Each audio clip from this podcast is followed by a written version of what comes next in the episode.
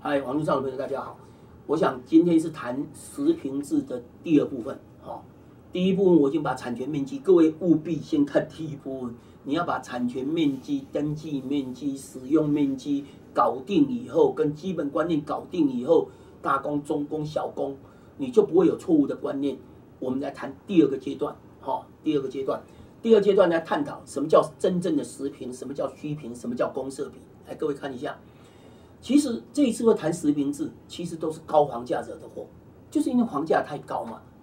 当然，房价太高是不应该的，但是我哈常常在网络上提醒各位听众朋友或年轻朋友，其实房价不是高低的问题，房价是合理与否的问题的。你买不起房屋，当然我们要政府要照顾，但是所得太低也是一个问题嘛。当然，房价要把它压低，但是你想想看，要把房价压低下来，马上那个八九八百多万户的，现在大概有八百六十万到八百七十万左右，是外面你看得到的这些房屋，这些马上就就这些屋主马上就跳起来，所以高房价就是对新的东西尽量不要给它炒作，所以政府这一次平均地权条例讲说去打炒房是对的，不是打房价，房价怎么可以用打的呢？你马上打下去的。各位年轻朋友，拎刀，你爸爸妈妈现在有的房屋，如果房价下涨十趴，搞不好银行就要抽你的银根呐。除非你贷款已经已已已已经缴完了啦。所以，对既有房屋的人，他的房价下跌对他是损伤啊。当然，对他来讲也是既得利益的。所以结论，我们要解决一个社会问题，不是去伤害别人寄存的问题嘛。当然，高房价是不对，我们想办法控制它。想办法抑制它，所以要提升供给嘛，所以政府才来唱都根嘛。结果政府来唱都根，有很多人又讲实名制，说你不能登记，不能登记，不能登记，头壳坏掉。你要搞都根，然后制造供给，高房价才会降低嘛。结果搞了半天，你让都根后的面积跟都根前的面积还少，那哪一个笨蛋要都根？所以实名制就是在登讲登记制，你先搞定，把虚名搞定再来谈。当然高房价是不对，这个我们我们将心比心，所以政府要广设社会住宅嘛。那我给各位几个观念的，你高房价，你为什么一定要买台北市呢？像我现在也从台北市搬到新北啦，我台北旧的房屋七八十万，我头壳坏掉，我到新北买一栋新大楼五六十万，我还住新的，而且面积还更多呢。我只要找到适合交通的就好了嘛，所以。买房屋的最重要观念，我给网络上的朋友讲：先租后买。你不要说还没有租就想买，你要先去租租看，先搞定房屋怎么样嘛？然后呢，先旧再新，你不可能先买新的房屋嘛？新的房屋怎么可能怎么可能会降价呢？现在的人工物料都在涨，然后呢，电价也在涨，万万物都在涨，怎么可能会降价呢？不上去就不错了。先小后大，你要一下子要买那么多平数干什么？先旧再新，这这几几个观念嘛，我再讲讲一遍哈。第一个，你先住后买；第二个，先远后近；第三个，先旧再新；第四个，先小后大。你这几个原则抓住，反推，你就可以知道哪些是你要的。再来，今天会争议这些，是民众因为不了解产权面积，所以我刚刚第一篇，请各位要花点时间看。我们还是谈七平跟十平，十平。事实上，就实际的平数是有效用的，实际在使用叫实平嘛。所以很多人就会认为说，哎，是要讲室内面积，你头壳坏掉，公共设施都在室内呀？难道你要把公共设施都去掉吗？拿高公设比公设去掉，你头壳坏掉，你没有公设你怎么回家？你你没有刚刚刚刚我们第一集所谈的，你没有变电室，你没有储水池，你没有蓄水池，你你你你家的水怎么来？你水是从。地下室的蓄水池抽到最顶楼的水箱，哎，这个这个是公共公用设备啊，公共设施啊，不要登记吗？不需要吗？所以实名制不是去公社化嘛？这是完全没有实务经验的人在在谈的假议题嘛？所以结论，我们在谈是灰属虚平的平数就是实平嘛？所以我们把虚打掉就是实平嘛？所以你要去搞清楚什么叫虚嘛，所以不宜专指室内面积，而且公共设施也在室内，反而阳台在室外，结果你把它当做当做以后以后是十平，反反而是阳台你要干什么？真正人家高雄曾经创造一个叫做景观阳台了，阳台哦，来个四五平哦，你晚上还会在那边讲白一点，在夏天的时候还在外外面纳凉，还可以赏月的。你反正是现在的阳台，你根本拿一个凳子、拿一个椅子出去，你都坐在那边都坐不舒服哎。我们在讲实用性、实用性嘛，所以结论，反正阳台在四四万，结果你算面积，算面积也没关系，结果阳台等于后面主建物的价值，这个才是以后我们要讨论的重点嘛。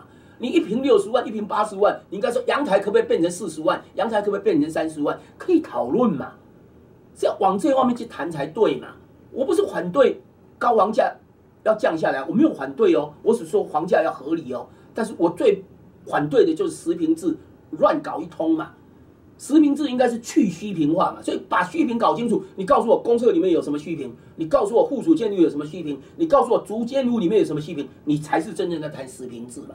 所以结论是去虚平化，哦，这是我的建议的。再来第三个，那我们就要谈虚平喽。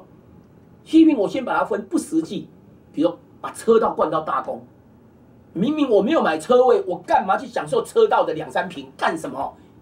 不但虚，而且还不实际，而且不会用，因为我没有车啊。那本来就是要给车子的人去停啊。还有更重要的，各位可能不知道，依照我们地级测量实施规则，建筑师的使用执照的面积是算到 B 中心。我们现在产权是登记到 B 外缘呢，当然你一个墙壁可能是这样子厚了，二十公分呐，你到壁中心十公分，哎，你光是外面那个壁中心到壁外那十公分了，这样绕一圈，跟十层楼、二十层楼绕二十圈，哎，差不多总面积有到一趴半到两趴哦，各位不要小看哦，一栋建筑物假设是十亿的话，就一趴到两趴哦。二十亿的话，你就乘一趴到两趴，这算不算虚？大家可以讨论嘛。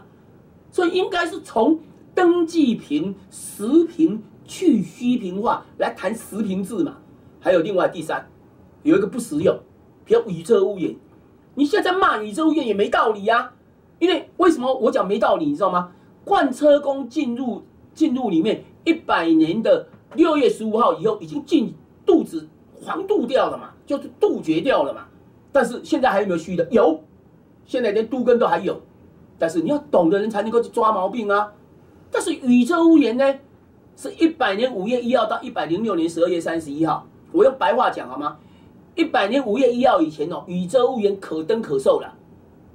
一百年五月一号以后到一百零六年十二月三十一的宇宙屋檐呢，是哦可登不可预售，但是成屋可售。等到。一百零七年一月一号以后，宇宙屋檐就不能登记了，所以早就把它去掉了。你现在去杀说，哎，这些不应该登记，那表示现在你外面看到的宇宙屋檐当然都是虚平，我同意哦，我同意哦。但是你叫他说，你以前跟人家买一瓶也是买十万、二十万、一百万，现在都不能卖，合理吗？屋主马上跳起来，你家有你你也跳起来，你不会同意的啊！你不会同意，你叫别人同意，没道理嘛。所以公公设比完全没有绝对有关，是虚贯公社面积才是问题之所在嘛。所以结论，我才跟各位讲，谈实平是是是是荒谬的，是去虚平制，去虚平化。然后政府也做了很多努力呀，各位不要小看我们地震机关好不好？我们地震机关其实对社会是有贡献的，对国家是有贡献的，要不然怎么会刚刚讲宇宙屋檐也去掉了？那个车道的也去掉了，只是现在都根还要抓抓隐藏嘛？怎么隐藏在大宫里面？那要专业啊！各位要尊重专业嘛！你肚子痛会去找医生，你牙齿痛也会去找牙科医生。啊，结果问题你就在那边随便乱乱乱发言，尤其是民意代表，不懂就问专业的嘛！你问了专业才上电视嘛！这是最糟糕的地方。再来，所以公社比，我最反对讲公社比太高。公设比哪里有高？你看看这公设面积，公设面积除以刚刚讲的上一集谈的专有面积加共有部分的面积，就是产权面积嘛。公设比就是占这个嘛，那很简单嘛。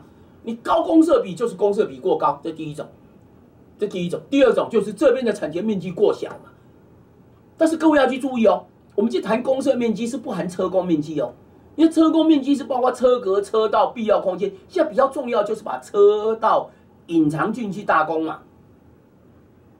那你就会讲说，那车工面积就不要大，车工面积本来就不应该太大啊，因为车工面积是不计价的，一百年六月十五啊，不计价的。但是你说，那我买车位为什么两百万、三百万？我们是讲个数，也就是现在买车位是大车位三百万，小车位两百五十万，我是假设的哦。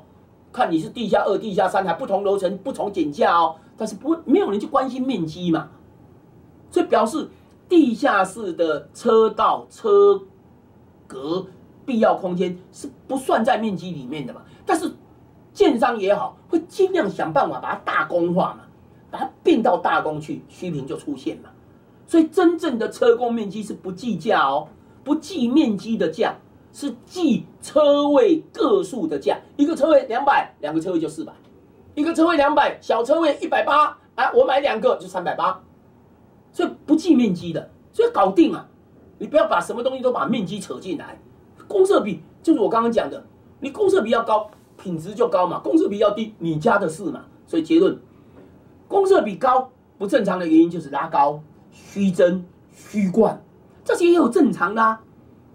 人家豪宅一楼全部当公设啊，它可以里面当公共设施、当图书室、当接待室、当撞球间、当摄影室，可以还唱卡拉 OK 的。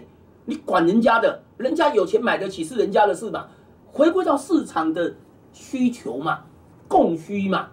所以你如果认为高公设比不对，你就降低嘛，降低门厅，降低车道走道，降低各楼层的梯厅都可以啊。所以结论，其实讲人家高公公设比是不对的，是不应该的，因为有正常的原因是建筑设计的需求，房价高低不同需求的设计。当然你可以因为房价的高低，你把这些都减少，你就正常的去降低就好了嘛。是把不正常的去掉才是主因嘛。所以结论。很多人就是把这个混在一起，这个就我们不希望的哦。所以结论这一集到这里为止，第三集在我们再谈虚平的盲点，好不好？各位下一次见。